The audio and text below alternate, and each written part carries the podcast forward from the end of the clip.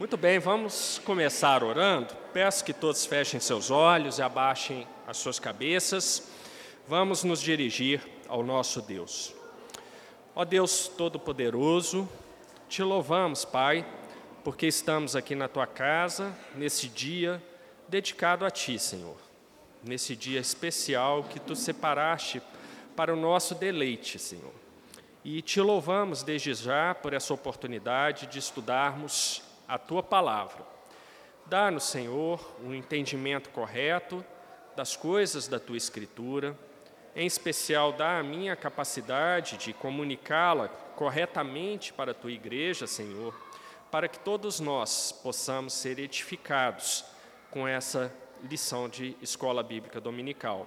É isso que te pedimos e te agradecemos em nome de Jesus. Amém. Nós hoje vamos começar a tratar o capítulo 2 do livro de Atos.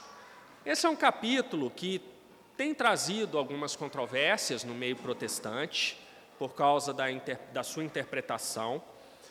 E essas controvérsias são muito baseadas, é, às vezes, naquela tendência que todos nós temos algumas vezes de prestarmos atenção naquilo que nos parece mais extraordinário mais importante e nos esquecendo que a escritura sagrada como um todo, ela está baseada numa visão muito maior, que é o plano de redenção de Deus para a humanidade.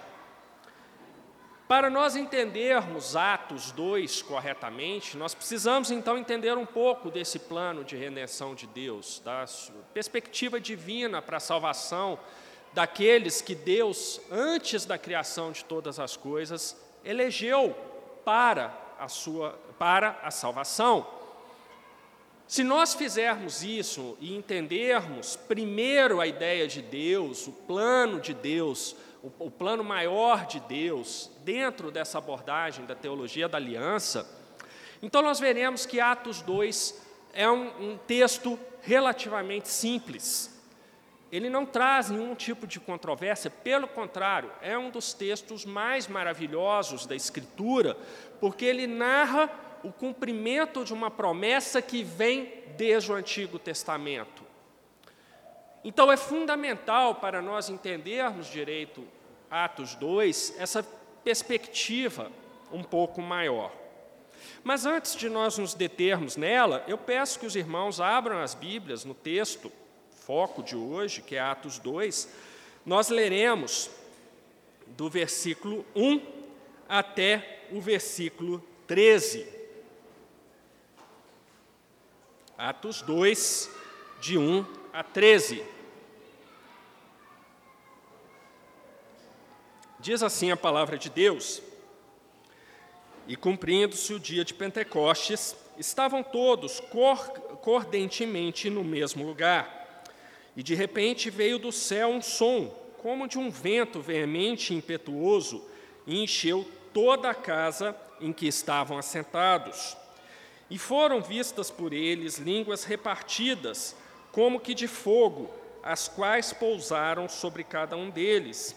E todos foram cheios do Espírito Santo e começaram a falar noutras línguas, conforme o Espírito lhes concedia que falassem. E em Jerusalém estavam habitando judeus, homens religiosos de todas as nações que estão debaixo do céu. E quando aquele som ocorreu, ajuntou-se uma multidão e estava confusa, porque cada um os ouvia falar na sua própria língua. E todos pasmavam e se maravilhavam, dizendo uns aos outros: Pois que não são galileus todos esses homens que estão falando? Como, pois, os ouvimos, cada um na nossa própria língua em que somos nascidos? Pardos e medos, elamitas, e os que habitam na Mesopotâmia, Judéia, Capadócia, Ponto e Ásia, e Frígia e Panfilha, Egito e partes da Líbia, junto a Cirene, e forasteiros romanos, tanto judeus quanto prosélitos, cretenses e árabes, Todos nós temos ouvidos em nossas próprias línguas falar das grandezas de Deus. E todos se maravilhavam e estavam perplexos, dizendo uns aos outros: Que isto quer dizer? E outros, zombando, diziam: Estão cheios de mosto. Provavelmente, se os irmãos estão usando a Almeida Revista e atualizada, essa parte final, estão embriagados, deve ser a expressão que está aí para vocês. Tá? O sentido é exatamente esse daí. Mas depois, se, se houver tempo, eu comento isso rapidamente. Bom, nós temos então aqui a narração da descida do Espírito Santo. Se os irmãos se lembrarem das duas lições anteriores que nós vimos em Atos, é, nós vimos as últimas ordens do Senhor Jesus aqui na terra, para os seus discípulos, que formaram ali o núcleo daquela igreja naquele momento. E vimos que uma das ordens do Senhor Jesus foi que os discípulos ficassem em Jerusalém e que lá aguardassem o derramamento do Espírito Santo. Então os discípulos obedeceram, foram para Jerusalém, só que não ficaram lá à toa. A igreja, nós vimos nas lições anteriores, era uma igreja perseverava unanimemente em oração. Então, aquela igreja primitiva, ela estava em Jerusalém orando e aguardando ansiosamente o cumprimento da promessa do Senhor Jesus de derramamento do Espírito Santo sobre eles. Por que isso era importante? Porque o Senhor Jesus havia prometido a eles especificamente? Simplesmente porque, por si só, nenhum daqueles discípulos seria capaz de uh, dar conta da missão que o Senhor Jesus tinha dado a eles de proclamar o Evangelho a todas as nações. Eles precisariam de uma capacitação sobrenatural dada pelo Espírito Santo. Então, era por isso que o Senhor Jesus falou: vão para Jerusalém e aguardem a descida, o derramamento do Espírito Santo sobre vocês. É importante notar que é em Jerusalém que a igreja, então, vai, a igreja neotestamentária vai ter o seu início. É a partir de Jerusalém que o evangelho vai começar a ser proclamado a todas as nações, conforme nós veremos eh, ao longo desse estudo em Atos.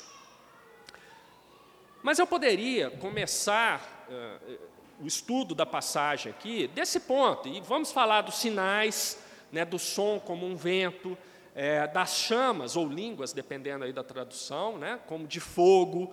É, vamos falar da glossolalia, que é esse falar em várias línguas. Então a gente poderia discutir isso.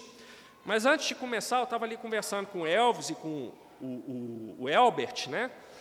E falando com eles, puxa vida, é incrível, né? Que a gente que vem de uma tradição dispensacionalista, então é isso que a gente pega mesmo, né? É daí para frente. É, eu já comentei para os irmãos, essa é a, se eu não me engano, a quarta vez, a quarta vez que eu ensino Atos em igreja, mas é a primeira vez que eu ensino Atos dentro da perspectiva correta da teologia da aliança. Porque numa perspectiva dispensacionalista, você pega o texto e vamos, ó, língua de fogo, glossolalia, e você se foca muito nisso, mas você perde aquela visão mais ampla de como isso é, está conectado ao plano maior de Deus, de redenção dos seus eleitos. Então, ao invés de nós agora irmos especificamente no texto, como eu já fiz três outras vezes ensinando Atos, nós vamos fazer uma coisinha um pouquinho diferente. Nós vamos deixar Atos um pouquinho de fora, vamos entender as bases desse plano maior de Deus. E uma vez entendida essa parte, os irmãos vão ver que Atos 2 é de uma simplicidade impressionante. Mas essa simplicidade não significa que seja uma passagem como outra qualquer. O, a grande intenção que eu tenho é mostrar para os irmãos que Atos 2 é realmente uma das passagens mais maravilhosas de toda a Escritura, é, pelo cumprimento da promessa do Senhor Jesus para a sua igreja e uma demonstração da maravilha do plano de Deus para aqueles que ele elegeu desde a eternidade passada para a salvação. Mas para isso a gente precisa então deixar um pouquinho Atos 2 de fora e irmos lá para trás na Bíblia, mas bem para trás mesmo. Embora o derramamento do Espírito Santo seja mostrado na Escritura em Atos 2, a promessa de que isso aconteceria é muito anterior a Atos. E aí nós temos que nos fazer uma pergunta, e, e é muito interessante, vamos voltar só um pouquinho aqui em Atos 2. Se vocês virem lá na parte, no versículo 6, a Escritura diz o seguinte: E quando aquele som ocorreu, ajuntou-se uma multidão e estava confusa, porque cada um os ouvia falar na sua própria língua. E se vocês continuarem a ler esse texto, vocês vão ver que tem uma situação aqui muito interessante.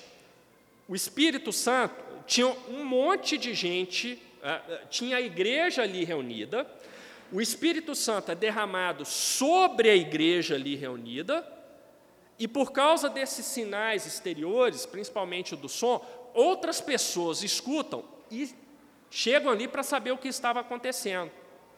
É isso que está narrado aqui. Mas tem derramamento do Espírito Santo sobre essas pessoas? Não. O Espírito Santo é derramado apenas para a igreja e não para todos que estavam ali. Isso é curioso, não é? Olha só, por que, que o Espírito Santo. Eles chegaram ali, não estava derramando ali na hora, por que, que o Espírito Santo também não caiu sobre aquelas pessoas? Foi só para a igreja. E aí vem uma pergunta interessante. Eu sempre falo para os irmãos que uh, a gente tem que procurar fazer boas perguntas, igual o clássico sempre enfatiza lá. Porque as boas perguntas é que nos provocam a pensar melhor sobre o que a Escritura efetivamente está falando. E se nós pegarmos esse, texto aqui, em que nem todos que estavam ali perto receberam o Espírito Santo, a gente fica encucado. Mas por quê? Tem um motivo para Deus não ter derramado o Espírito Santo sobre todos. Por quê? Ele escolheu alguns para receberem, mas outros não. E aí a gente vai voltar, agora sim, bem para trás na Bíblia. Abra em Gênesis uh, 3, versículo 15. A narrativa da queda do Éden já é conhecida de todos nós, mas esse versículo específico já vai nos dar uma pista muito interessante para respondermos a essa pergunta. Por que o Espírito Santo não foi derramado por todos que estavam ali? Lemos assim em Gênesis 3,15: E porém inimizade entre ti e a mulher, e entre a tua semente e a sua semente esta te ferirá a cabeça e tu lhe ferirás o calcanhar. Aqui em Gênesis 3,15 nós temos o estabelecimento do, daquilo que a gente chama de conflito cósmico. O que é o conflito cósmico? É a contínua oposição entre aqueles que são descendentes da mulher, aqueles eleitos por Deus para a salvação, e aqueles que são descendentes da serpente, aqueles eleitos por Deus para a perdição. Essa contraposição, enquanto estivermos nesse mundo contaminado pelo pecado, que é isso que Gênesis 3 mostra, o pecado entrando no mundo de Deus, enquanto nós vivermos nesse mundo em pecado, haverá essa contínua oposição entre os descendentes da mulher e os descendentes da serpente. Esse é o grande conflito cósmico. Essa é a separação que Deus faz da humanidade. Aqueles eleitos para a salvação, os descendentes da mulher, aqueles eleitos para a perdição, os descendentes da serpente. É isso até hoje, isso não mudou, continua sendo a mesma coisa. E interessante que enquanto eu meditava nos textos da, dessa EBD, Vendo essa passagem, me chamou a atenção uma coisa, até no, uh, uh, no momento político que nós estamos vivendo, nós estamos nos, nos apegando muito a, a, classificações puramente humanas. Eu sou de esquerda, sou de direita, sou de centro. Como se essas classificações fossem as classificações corretas, mas a única classificação correta que existe é essa, de Gênesis 3,15, entre os filhos da serpente e os filhos da mulher, entre os eleitos para salvação e os eleitos para perdição. Não é esquerda, direita ou centro, mas sim com quem você se ajunta, quem você segue. É preciso que todos nós olhemos para nós mesmos no espelho e dizendo que eh, e, e nos, nos perguntemos se com as nossas ações, atitudes, nossos pensamentos, nós estamos nos ajuntando com os descendentes da mulher, ou se nós estamos nos ajuntando com os descendentes da serpente. Não é uma questão de ideologia política, é uma questão bíblica. A quem você serve, afinal de contas? Se você serve aos filhos da serpente, aos descendentes da serpente, você não tem parte na igreja do Senhor Jesus. Se você serve aqueles que são descendentes da mulher, se você está convicto disso, então você tem parte aqui. E por que que às vezes você se junta com os filhos da serpente? É a grande pergunta que você tem que se fazer. Então isso aqui é muito importante. Essa passagem em Gênesis 3:15, ela nos ajuda muitíssimo a resolvermos vários, da, várias situações que a nós parecem grandes dilemas, mas, mas que na verdade não são. A orientação de Deus é de uma simplicidade incrível. Ou você está de um lado, ou você está do outro. Ou como o Senhor Jesus vai dizer séculos mais tarde: aquele que comigo não ajunta, espalha.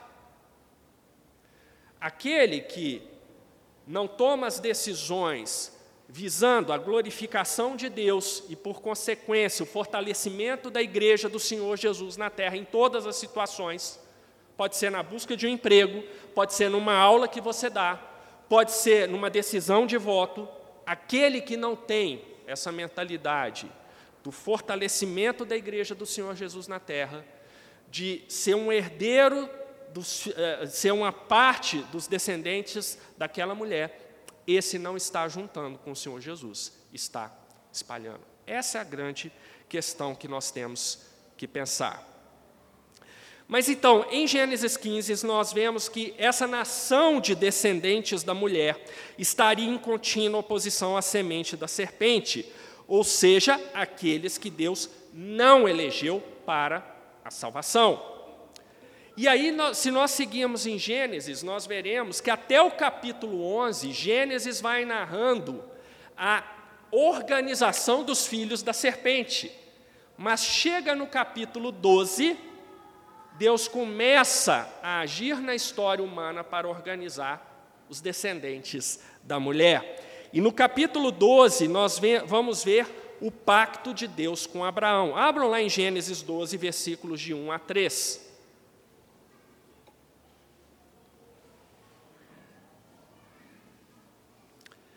Diz assim a palavra de Deus: Ora, o Senhor disse a Abraão: Sai-te da tua terra da tua parentela e da casa de teu pai, para a terra que eu te mostrarei, e far-te-ei uma grande nação, e abençoar-te-ei, e engrandecerei o teu nome, e tu serás uma bênção. E abençoarei os que te abençoarem, e amaldiçoei os que te amaldiçoarem. Em ti serão benditas todas as famílias da terra. Esse daqui é o pacto de Deus com Abraão. Percebam que o que Deus está falando para Abraão é: ele soberanamente escolheu Abraão, não porque houvesse algum mérito em Abraão, mas pela soberania de Deus, aquele pecador foi escolhido para ser o pai de muitas nações, de eleitos de Deus para a salvação. E a partir de Abraão, todas as nações seriam abençoadas. Há aqui um sentido, como acontece no Antigo Testamento, as passagens do Antigo Testamento, elas dizem respeito a uma realidade imediata, mas também, muitas vezes, elas dizem re respeito a uma realidade futura. Aqui nós podemos interpretar esse texto como Deus dizendo que Abraão seria grandemente abençoado, e nós vimos na, nas pregações do pastor Bruno que ele foi, é, por meio de Abraão, várias pessoas de outras nações, de outras etnias ali daquele tempo de Abraão, também foram abençoadas. Então há um cumprimento para os tempos de Abraão, disso aqui que é falado, mas Deus também está apontando para algo futuro. Por meio da organização dos descendentes da mulher, as nações do mundo seriam abençoadas. Aqui em Gênesis 12, 1, 3, nós já temos Deus sinalizando para o impacto que o Evangelho teria no mundo no futuro. As nações seriam abençoadas por meio dos descendentes da, ser, da, da serpente, não, pelo meio dos descendentes da mulher, porque seriam esses descendentes os encarregados de proclamarem as boas novas do Evangelho, o Evangelho da salvação, o Evangelho que traz esperança a todos que estão perdidos. E por meio desse Evangelho é que todas as nações seriam abençoadas. Meus irmãos, eu quero que os irmãos percebam que já em Gênesis nós vemos Deus mostrando que o plano dele não era ter uma igreja restrita à nação de Israel, mas que seria uma igreja para todas as nações, abarcando tanto judeus como gentios, e todos eles sendo abençoados pelas promessas ricas e maravilhosas do Evangelho do Senhor Jesus. Então, aqui em Gênesis, lá com, no pacto com Abraão, nós já vemos Deus apontando para essa realidade. E por que isso é importante para nós? Porque nós não podemos entender Atos 2 como algo isolado dessa promessa que é feita a Abraão lá. Promessa que é feita a Abraão já como uma ação de Deus para separar os descendentes da mulher dos descendentes da serpente. Os descendentes da mulher seriam abençoados, os descendentes da serpente seriam amaldiçoados. E é por isso que Deus fala aqui: fartiei uma grande nação. Os filhos da, da mulher, os descendentes da mulher serão uma grande nação, serão abençoados, serão engrandecidos, serão uma bênção. E, e Deus abençoará todos aqueles que abençoarem eh, esses filhos da mulher, mas amaldiçoará todos aqueles que os amaldiçoarem. Está aqui uma promessa maravilhosa de Deus. E aí vocês podem entender melhor quando o Senhor Jesus fala que as portas do inferno jamais prevalecerão contra a igreja dele. O Senhor Jesus não trouxe em determinado sentido, nada de novo. Isso já estava prescrito por Deus aqui em Gênesis 12. As portas do inferno jamais prevalecerão sobre os descendentes da mulher, aqueles que Deus soberanamente elegeu para serem salvos da perdição. Não porque nós tenhamos algum mérito, mas por uma escolha soberana e graciosa da parte de Deus. O acontecimento do dia do Pentecoste tem muito a ver com a situação das nações e a antiga promessa para Abraão.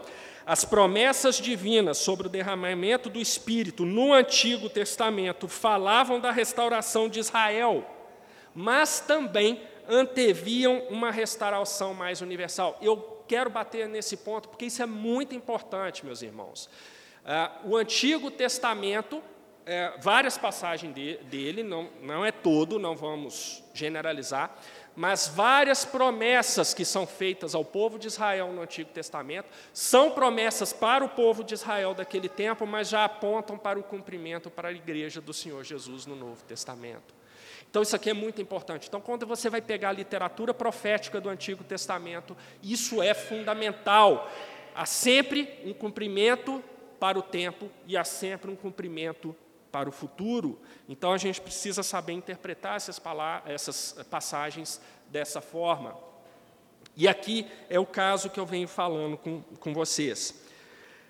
E nós vamos ver isso lá em Isaías 11, onde Deus promete ungir o Messias com o Espírito, e as bênçãos dele se estenderiam a toda a terra que se encheria do conhecimento do Senhor, como as águas que cobrem o mar. Vamos abrir lá, por favor, em Isaías 11. Vamos ler os versículos 9 e 10.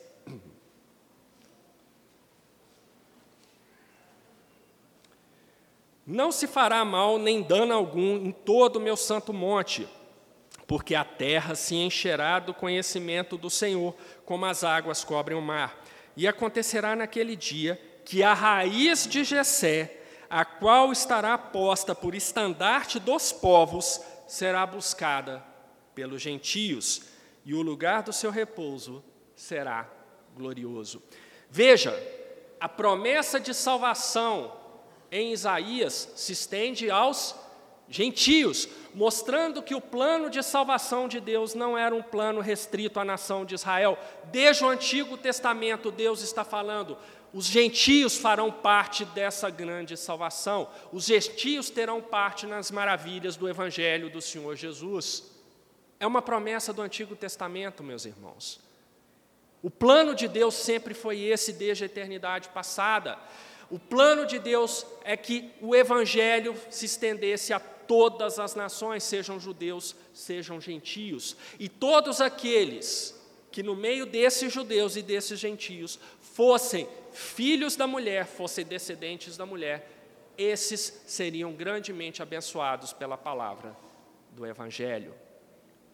Então vejam, gente, que nós conseguimos ver as promessas de Deus para a igreja do Senhor Jesus desde o Antigo Testamento, promessas inclusive de fortalecimento dos membros da igreja do Senhor Jesus, por meio de quem, como que nós nos fortalecemos até hoje? É pelos nossos méritos? É pela nossa vontade? É pelo nosso querer? Não, é pela capacitação do Espírito Santo do Senhor Jesus, que é derramado sobre cada membro da igreja do Senhor. É pelo Senhor Jesus.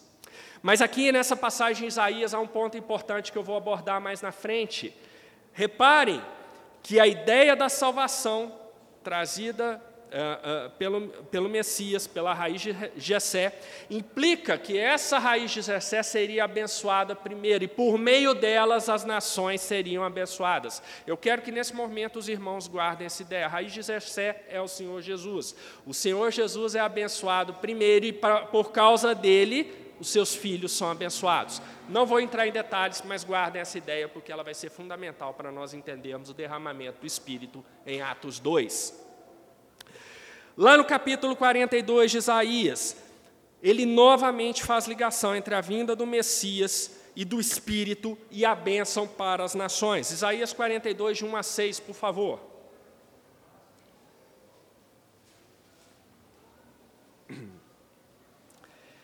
Eis aqui o meu servo, a quem sustenho, o meu eleito, em quem se apraz, em quem se apraz a minha alma.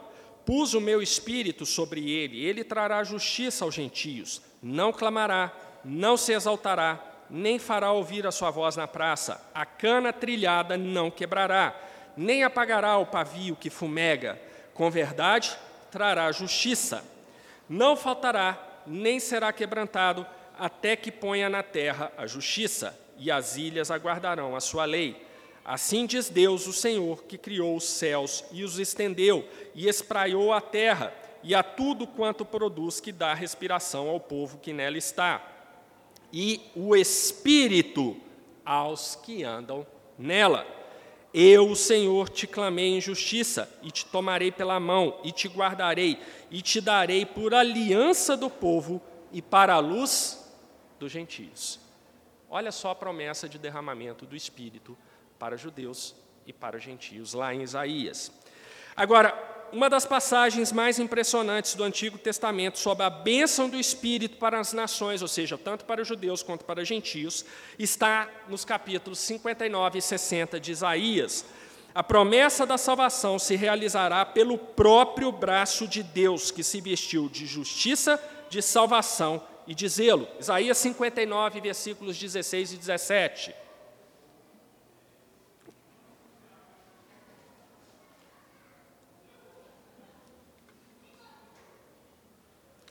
E vendo que ninguém havia, maravilhou-se de que não houvesse um intercessor. Por isso, o seu próprio braço lhe trouxe a salvação, e a sua própria justiça o susteve pois vestiu-se de justiça como de uma couraça, e pôs o capacete da salvação na sua cabeça, e por vestidura pôs sobre si vestes de vingança, e cobriu-se de zelo como de um manto. A obra poderosa de salvação divina fará com que o nome do Senhor seja temido desde o poente e a sua glória desde o nascente do sol. Vejamos lá Isaías 59, 19. Diz assim a palavra: Então temerão o nome do Senhor desde o poente e a sua glória desde o nascente do sol. Vindo o inimigo como uma corrente de águas, o Espírito do Senhor arvorará contra ele a sua bandeira. Repare, meus irmãos, todas essas passagens que eu estou lendo, elas são maravilhosas, porque, como eu disse, as passagens do Antigo Testamento têm um cumprimento naquele tempo, naqueles tempos do Antigo Testamento, e por causa dessa ideia nós vemos aqui a ação do Espírito Santo onde? No Antigo Testamento. No Antigo Testamento.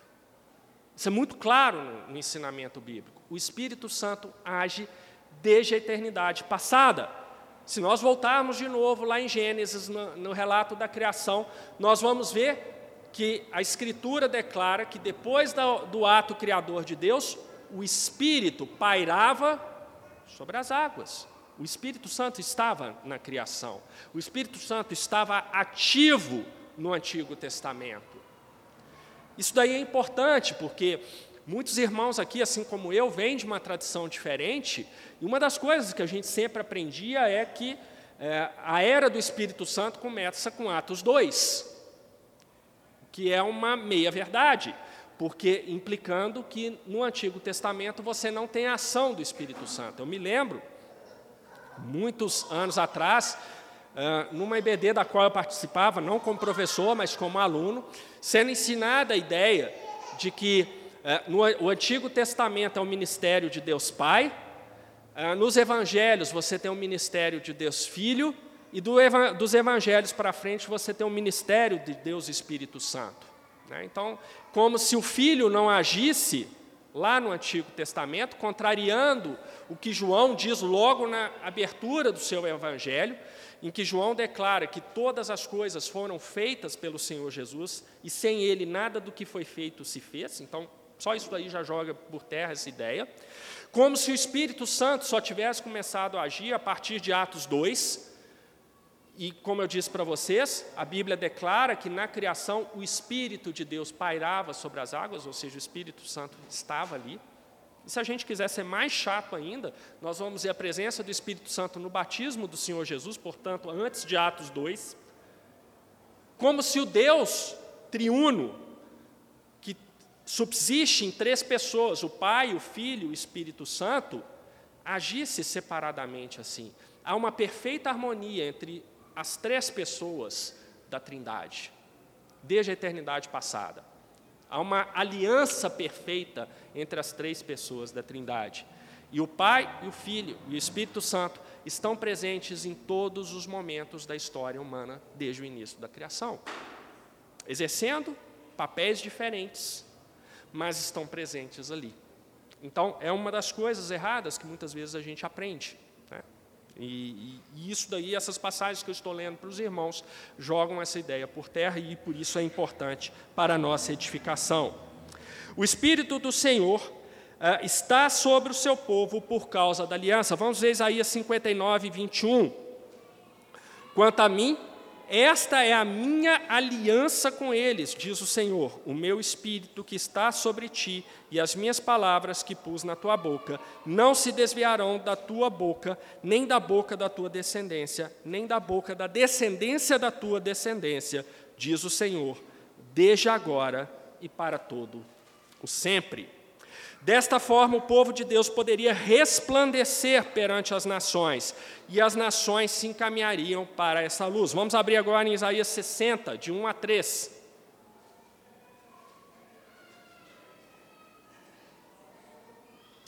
Levanta-te, resplandece, porque vem a tua luz, e a glória do Senhor vai nascendo sobre ti. Porque eis que as trevas cobriram a terra, e a escuridão os povos mas sobre ti o Senhor virá surgindo, e a sua glória se verá sobre ti. E os gentios caminharão à tua luz, e os reis ao resplendor que te nasceu. Agora, em Joel, no Antigo Testamento, é Joel que fala sobre o derramamento do Espírito Santo de uma maneira mais completa. Vamos abrir lá em Joel 2, versículos 28 e 29. Joel 2, 28 e 29.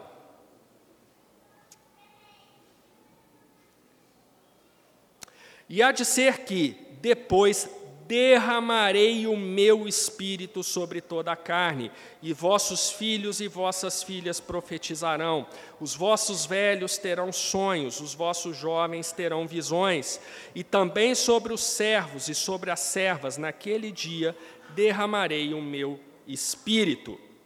E em resposta a esse derramamento, a salvação irromperia a todos. Continuemos em Joel 2, agora versículo 32. E há de ser que todo aquele que invocar o nome do Senhor será salvo, porque no Monte Sião e em Jerusalém haverá livramento, assim como disse o Senhor, e entre os sobreviventes, aqueles que o Senhor chamar. Chamar.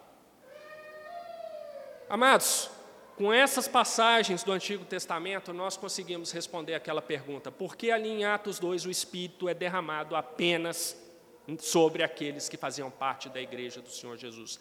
Porque a promessa do derramamento do Espírito Santo é uma promessa exclusiva para os descendentes da mulher. Não há derramamento do Espírito Santo sobre aqueles que são descendentes da serpente. E sem o Espírito Santo não existe vida espiritual. A oração de um ímpio chega a Deus? Não, não chega. A oração de um ímpio é inútil ela não chega a Deus. A oração do crente chega a Deus? Sim, chega a Deus, porque o crente tem vida espiritual e essa vida espiritual é dada pelo Espírito Santo. Mais uma vez, a ideia: sem o Espírito Santo não há vida espiritual. Sem o Espírito Santo, nós estamos mortos em nossos delitos e pecados. Nós somos zumbis vagando pela terra, mortos por dentro, embora tenhamos uma vida visível, uma vida externa, mas não temos vida espiritual. Somos descendentes da serpente e não descendentes da mulher. Esse é um ponto importantíssimo. Mais uma vez, porque o Espírito é derramado em Atos 2 apenas para os membros da igreja do Senhor Jesus, porque são. Quase que a água vai, a empolgação está grande aqui, tem que controlar o braço. Porque a promessa desde o Antigo Testamento de Deus é que ele traria vida para aqueles que ele, desde a, eternidade, desde a eternidade passada, elegeu para a salvação. Esses têm vida, e vida plena, e vida abundante. Aqueles que ele elegeu para a perdição, eles têm uma vida aparente, mas por dentro estão mortos. E isso vem desde o do Antigo Testamento, não é algo que só começa no Novo Testamento. Percebemos, portanto, que desde o Antigo Testamento sempre houve uma promessa divina de enviar o Espírito Santo a fim de iniciar uma nova era, a era do Espírito. Sim, o Novo Testamento é a era do Espírito Santo, mas não naquele sentido que eu aprendi, que muitos irmãos aqui aprendendo, aprenderam, como se o Espírito Santo só tivesse começado o seu ministério a partir de Atos 2. Não, o Espírito Santo está presente desde a eternidade passada em todos os momentos. Mas a promessa é que haveria uma nova era, uma era de derramamento pleno do Espírito Santo sobre aqueles que descendem da mulher, sobre aqueles que têm parte na igreja do Senhor Jesus. O Espírito viria habitar de forma mais plena, universal, o povo de Deus, com o objetivo de alcançar as nações, o momento quando aquela promessa fosse cumprida seria um momento ímpar, e esse momento foi exatamente o dia de Pentecostes que a gente tem aqui. Só que agora, lembrem que eu falei aquela ideia de que o Espírito abençoa primeiro a raiz de Jessé e depois todos são abençoados? Nós agora temos um problema para resolver. Já sabemos que o Espírito Santo, desde o Antigo Testamento, é uma promessa de Deus, é, ou melhor dizendo, a promessa de Deus, desde o Antigo Testamento, é que o Espírito Santo seria derramado sobre todos aqueles que descendem da mulher. Que bom, que honra que nós temos, recebemos de Deus diretamente. Não, nós não recebemos de Deus diretamente. Em que sentido? O sentido é que há o derramamento do Espírito Santo é profundamente cristológico.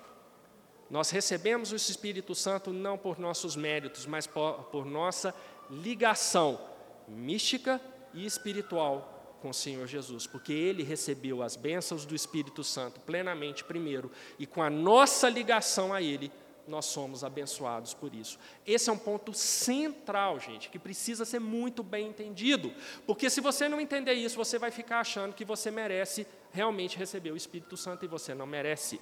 Nós recebemos o Espírito Santo pela nossa ligação com o Senhor Jesus. As bênçãos decorrentes do derramamento do Espírito precisam ser entendidas dentro do seu contexto cristológico. Isso significa que a descendência da mulher usufrui das bênçãos do Espírito Santo porque o Senhor Jesus as usufruiu primeiro. Trouxe aqui apenas alguns rápidos exemplos, que o tempo já está acabando, a EBD aqui devia ter umas três horas de duração, pelo menos. Né? Porque tem tanta coisa para falar e eu estou acelerando aqui, porque eu tenho só dois domingos para Atos 2, senão o pastor briga comigo. Então, é, tem que ser rápido.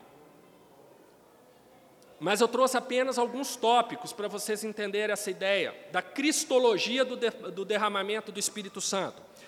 Um, o Espírito Santo equipou Cristo para fazer a sua obra de redenção, e por isso ele nos equipa para perseverarmos na santificação, que é uma consequência da nossa redenção. Dois, em Cristo existe uma combinação de todas as graças do Espírito Santo, e por isso nossa união com Ele nos permite usufruir dessas graças. Três, Cristo recebeu o Espírito Santo plenamente, mais do que qualquer outra criatura, e por isso nós também o recebemos, mas dentro da nossa limitação de criaturas. Cristo recebeu o Espírito Santo de um jeito que nós não recebemos, porque nós somos limitados, Cristo não. Mas é por meio, porque Cristo primeiro recebeu, que nós recebemos.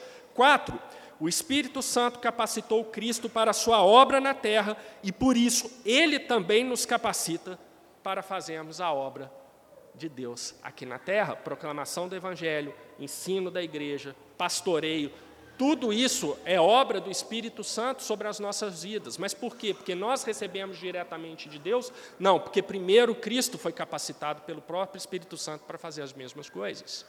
E porque nós estamos unidos a Cristo, é que o Espírito Santo nos habilita. E não seria diferente, não é, meus irmãos? Porque se você não está unido a Cristo, você não tem parte na igreja dele, conforme nós já vimos desde o início da CBD, você não é elegível para o derramamento do Espírito Santo na sua vida. Você, quem comigo não ajunta, espalha. Não é para você. Não é para você.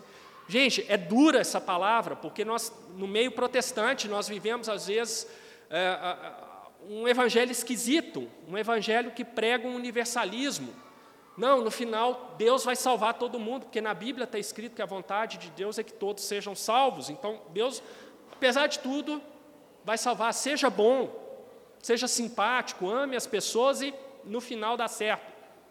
Meus irmãos, isso não é bíblico. A Bíblia é muito clara. A salvação é apenas para aqueles que Deus elegeu desde antes da criação de todas as coisas. As bênçãos da capacitação do Espírito Santo são só para aqueles descendentes da mulher, não são para os descendentes da serpente. Conforme a gente já estudou nos atributos de Deus, o que os descendentes da serpente têm? Eles têm o sol, eles têm as alegrias da vida, amigos, maternidade, paternidade, família. É isso que eles têm. É isso que eles têm. E só isso. Mas o derramamento do Espírito, a capacitação do Espírito, a união mística e espiritual com o Senhor Jesus, o Senhor da igreja, é reservada apenas para os santos de Deus, aqueles a quem ele soberanamente elegeu desde antes da criação de todas as coisas. Quatro, o Espírito Santo capacitou uh, Cristo para a sua obra na terra e por isso ele também nos capacita para fazermos o mesmo. Cinco, no seu estado de humilhação, Cristo dependeu do Espírito Santo desde a encarnação até a sepultura, assim como dependemos do Espírito Santo durante toda a nossa vida. Meus irmãos, sem o Espírito Santo você não tem vida, vida espiritual. Sem o Espírito Santo, você está morto por dentro, ainda que esteja vivo externamente. Sem o Espírito Santo, você não tem parte na igreja do Senhor Jesus. Sem o Espírito Santo, você não tem parte nas bênçãos da nova aliança. Você pode estar até aqui no meio da igreja, mas não é para você. Estou olhando para a Ana, mas nada contra você, tá, Ana? É, nada contra você, por favor. Mas você não tem parte, você vai usufruir um ambiente agradável, as pregações do pastor são edificantes, você gosta de ouvir, você acha bonito. Você se sente bem, sim, porque a palavra de Deus é o bem. É natural até um ímpio ouvindo a palavra de Deus, eventualmente ele se sinta bem. Mas não é para você. Não é para você. Você não tem parte no rebanho de Deus. Você não é um descendente da mulher. Você é um descendente da serpente. E por causa disso, você não tem parte desse rebanho. E se você for um lobo no meio desse rebanho, você pode ter certeza que, ainda que o rebanho não te identifique como tal, Deus já te identificou antes mesmo de você se achegar. E o seu destino vai ser aquele que Deus já decretou para você e que nós estudamos quando vimos a ira de Deus. Diante dessas coisas que nós vimos, agora a gente consegue ter uma compreensão adequada de Atos 2. Então, agora, finalmente, vamos voltar a Atos 2, versículos de 1 a 4.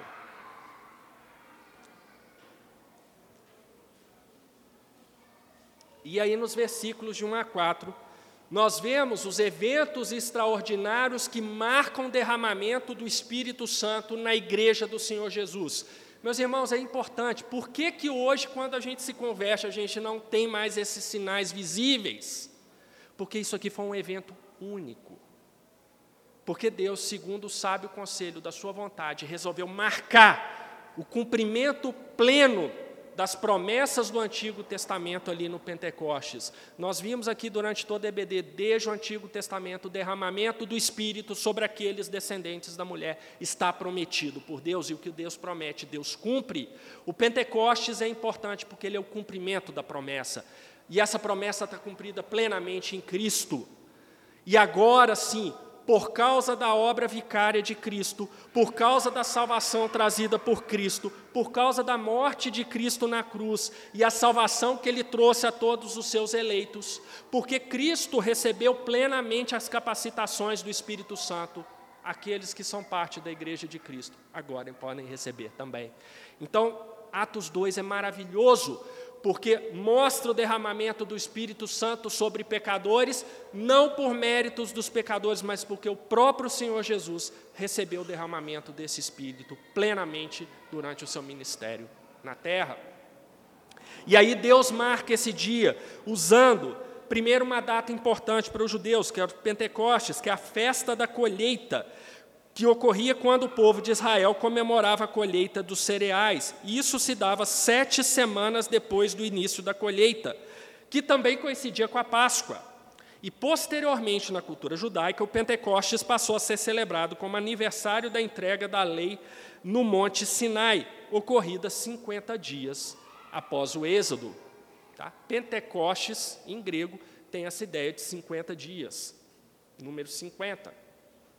Então era uma festa importante dentro da cultura judaica, e Deus usa elementos culturais uh, o tempo inteiro para se comunicar, para se revelar a nós. Na nossa limitação, nós precisamos desses elementos culturais. E aqui está o Pentecostes. Deus escolhe o Pentecostes como o dia que vai marcar o derramamento do Espírito Santo sobre essa nova igreja. Não é uma igreja separada da igreja veterotestamentária representada pela nação de Israel, mas é uma igreja aprimorada a igreja agora não está mais restrita à nação de Israel. A igreja agora são todos os eleitos de Deus, de todas as nações. E Deus escolhe o Pentecostes, essa data especial para o seu povo escolhido, para marcar esse dia. O Pentecostes é um evento cristológico porque a descida do Espírito Santo é uma obra do Cristo glorificado que cumpre as promessas do Antigo Testamento sobre o derramamento do Espírito sobre todas as nações. Abram lá em Jeremias 31 e 33, porque aqui tem o cumprimento dessa profecia de Jeremias.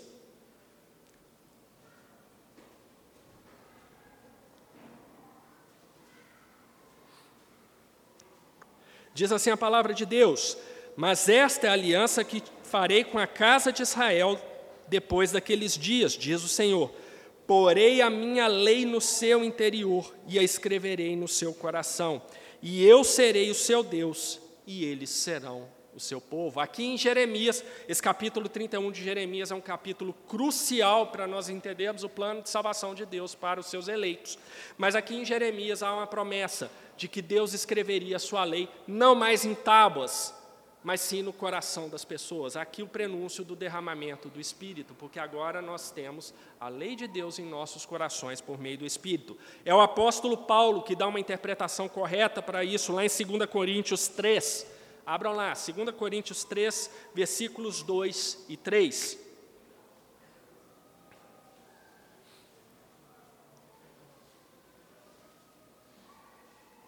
Vós sois a nossa carta, escrita em nossos corações, conhecida e lida por todos os homens, porque já é manifesto que vós sois a carta de Cristo, ministrada por nós e escrita, não com tinta, mas com o Espírito do Deus vivo, não em tábuas de pedra, mas nas tábuas de carne do coração. Meus irmãos, a maior bênção da nova aliança é o derramamento do Espírito Santo sobre todos os crentes, sobre todos aqueles que têm parte na igreja do Senhor Jesus. Nós agora não temos mais um templo como temos estudado com o pastor Bruno, o templo de Salomão. Eh, se vocês perceberem, o povo de Israel, uma parte do povo de Israel tem até uma associação lá em Israel, que é a Associação para a Construção do Terceiro Templo. Gente, os utensílios do terceiro templo já estão todos prontos, porque eles querem construir o terceiro templo. Eles querem voltar a ter um templo grandioso como o templo de Salomão. Os utensílios já estão prontos. Quem for a Israel, eu nunca fui, pretendo ir, é, se Deus assim o permitir. Mas quem for a Israel tem lá, na, na sede dessa associação, você pode visitar todos os utensílios do terceiro templo, prontinhos, inclusive a roupa do sacerdote, está pronta lá, prontinho. Infelizmente, eles não têm a noção do que da promessa verdadeira do Senhor Jesus. Nós não precisamos mais desse templo. A lei de Deus agora está escrita nos nossos corações por meio das bênçãos que o Espírito Santo derrama sobre todos aqueles que têm parte na igreja do Senhor Jesus. Não precisa fazer um templo magnífico. O templo agora para nós é um espaço para cultuarmos a Deus. A gente precisa de um espaço físico, nós temos um corpo físico. Mas a verdadeira palavra de Deus está inscrita nos nossos corações, e essa é a grande bênção da nova aliança em Cristo Jesus. E aí, voltando lá em Atos, nós temos os sinais extraordinários que Deus usa para marcar o cumprimento dessa promessa do derramamento do Espírito. O som como de um vento impetuoso. Atenção, gente, a Bíblia não fala que era um vento impetuoso, fala que era um som como de faz uma analogia. E aqui é interessante, porque em grego pneuma significa vento, sopro e espírito também. Deus sopra o Espírito Santo nos pulmões da sua igreja para que ela se encha de vida espiritual e proclame o Evangelho. Então, esse som, como de um vento, é uma representação disso. Deus soprando o seu Espírito agora na igreja do Senhor Jesus e capacitando-a por meio do Espírito Santo para a proclamação do Evangelho. Línguas como de fogo, não eram línguas de fogo, línguas como de fogo. A língua é uma chama de fogo, e na antiguidade o fogo iluminava a escuridão. As línguas representam a capacitação dos crentes para iluminar a verdade de Deus por meio da proclamação do Evangelho. Claro, estou trazendo aqui só alguns significados, e são significados que eu acredito piamente que estão corretos, mas se vocês pegarem outros autores, eles acrescentam outros significados também, tá bom? Não são os únicos, não. E quais são os resultados daquele momento ali do Pentecostes? Todos ficam cheios do Espírito Santo. Todo, todo mundo que estava em Jerusalém ficou cheio? Não. Os descendentes da mulher, aqueles que estão unidos a Cristo espiritualmente, misticamente, aqueles que têm parte da igreja do Senhor Jesus. Esses ficam cheios do Espírito Santo. Revestimento, isso significa o revestimento especial de poder, ou seja, uma capacitação espiritual excepcional para o exercício da missão da igreja, que é pregar o Evangelho. Nós só conseguimos pregar o Evangelho, meus queridos, pela capacitação do Espírito Santo. E todos nós recebemos o Espírito Santo de Deus em nossos corações. E é o Espírito Santo que nos capacita a proclamar as boas novas do Evangelho. E o ponto dos pontos, né? as outras línguas, que é o que todo mundo gosta, né? Todo, outras línguas. Isso significa outros idiomas humanos conhecidos. Gente, não é língua angelical, não é língua estáltica, não é nada disso, não é gemido inexprimível. Eram idiomas. Isso está claro na passagem de Atos, porque havia uma multidão cosmopolita ali, e cada um entendia o que as pessoas que receberam o Espírito falavam, mas na sua própria língua. Então é muito claro em Atos 2 que nós estamos falando de idiomas humanos conhecidos. Tá? A chamada glossolalia, glossa em grego significa língua, idioma. É uma torre de Babel invertida, isso é interessantíssimo, porque em Babel os idiomas separaram os povos. No Pentecoste, os idiomas unem os povos em torno da mensagem salvadora do Evangelho do Senhor Jesus. O poder do Senhor Jesus, por meio do derramamento do Espírito Santo, vai usar aquilo que no passado dividiu os povos para ser aquilo que vai unir os povos em torno da mensagem maravilhosa do Evangelho. Todas as nações agora estão unidas para a proclamação do Evangelho, independentemente da sua nacionalidade, ou seja, isso representa o ministério da pregação, do ensino e tradução da Escritura para todos os idiomas conhecidos. E a Bíblia é o livro mais traduzido se eu quiser ser chato, a Bíblia é o conjunto de livros mais traduzidos da história. Está praticamente disponível em todos os idiomas conhecidos na atualidade. E aí, qual foi a reação dessa é, multidão cosmopolita que a gente vê nas passagens seguintes, versos 5 ao verso 13? Nós vemos Lucas descrevendo que ali naquele local em Jerusalém se achegaram pessoas de várias nacionalidades do mundo então conhecido. Isto daí já mostrando essa que agora nós estamos entrando numa era em que a mensagem do evangelho vai ser proclamada a todos os povos. Só que olhem que interessante, meus queridos. Lá no final é dito o seguinte: "E todos se maravilhavam e estavam sur, sur, suspensos, dizendo uns para os outros: Que isto quer dizer? Natural, as pessoas não estavam entendendo. No domingo que vem, nós veremos que é Pedro que vai dar a interpretação correta do que aconteceu ali. E aí, no meio daqueles que não receberam o Espírito Santo, vejam, a igreja recebeu o derramamento do Espírito Santo, se juntou um monte de gente que não, não tinha a ver com a igreja, Alguns vendo aquilo se maravilharam e outros naquele meio zombaram daquele momento, dizendo assim: eles estão cheios de mosto. Numa tradução literal do texto correto aqui seria: eles estão cheios de vinho doce, porque a palavra que é usada aqui, que é gleucas, significa vinho doce. Mas a ideia é exatamente a ideia que está na tradução de vocês. As pessoas estão dizendo: estão bêbados, estão bêbados. Vejam, aqui já está sinalizando Aquelas pessoas estão testemunhando um momento maravilhoso, o derramamento do Espírito Santo sobre a igreja do Senhor Jesus. E nos seus corações pecaminosos e duros, eles falam que aquele evento sobrenatural de Deus é embriaguez. Eu não quero nem pensar onde essas pessoas foram parar, se elas não foram convertidas mais tarde. Mas isso aqui elas estão atribuindo a uma obra de Deus algo que é pecaminoso, que é embriaguez. Então isso é muito sério muito sério. Né? Não vou falar que Deus tenha piedade deles, porque se eles não eram eleitos para a salvação, eles já estão há alguns séculos sabendo do erro que eles cometeram nesse dia, de ver um momento maravilhoso e mesmo assim não entender o significado. Mas é Pedro que vai fazer isso. Uma última coisinha que é interessante aqui no texto é que nessa passagem aqui eles falam o seguinte: pois que não são galileus todos esses homens que estão falando, porque aquela multidão cosmopolita tinha muita gente instruída ali. E os galileus, na época, eles tinham fama de serem incultos. A gente vai ver mais para frente em Atos que isso aqui, inclusive, vai ser um dos argumentos usados contra Pedro perante o Sinédrio.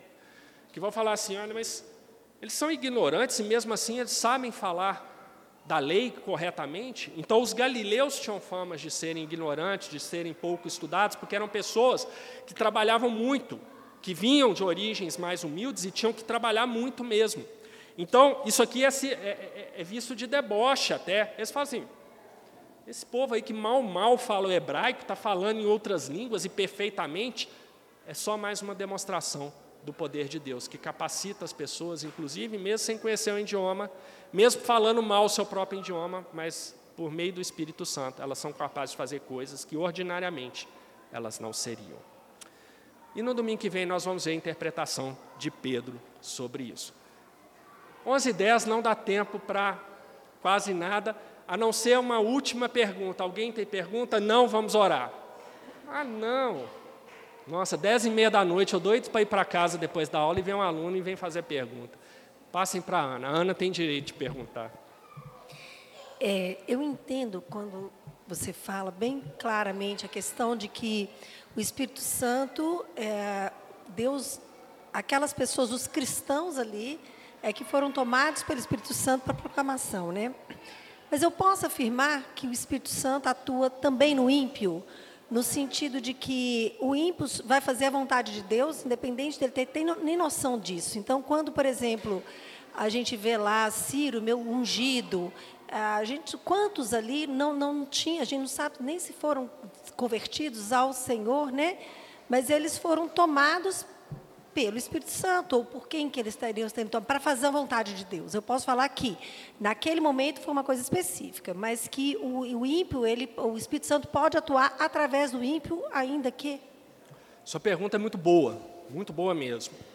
Quando a gente fala que o Espírito Santo é apenas para aqueles que têm parte na igreja do Senhor Jesus, e isso é uma verdade bíblica, eu quero dizer que apenas aqueles que são eleitos por Deus para a salvação receberão as bênçãos do Espírito Santo.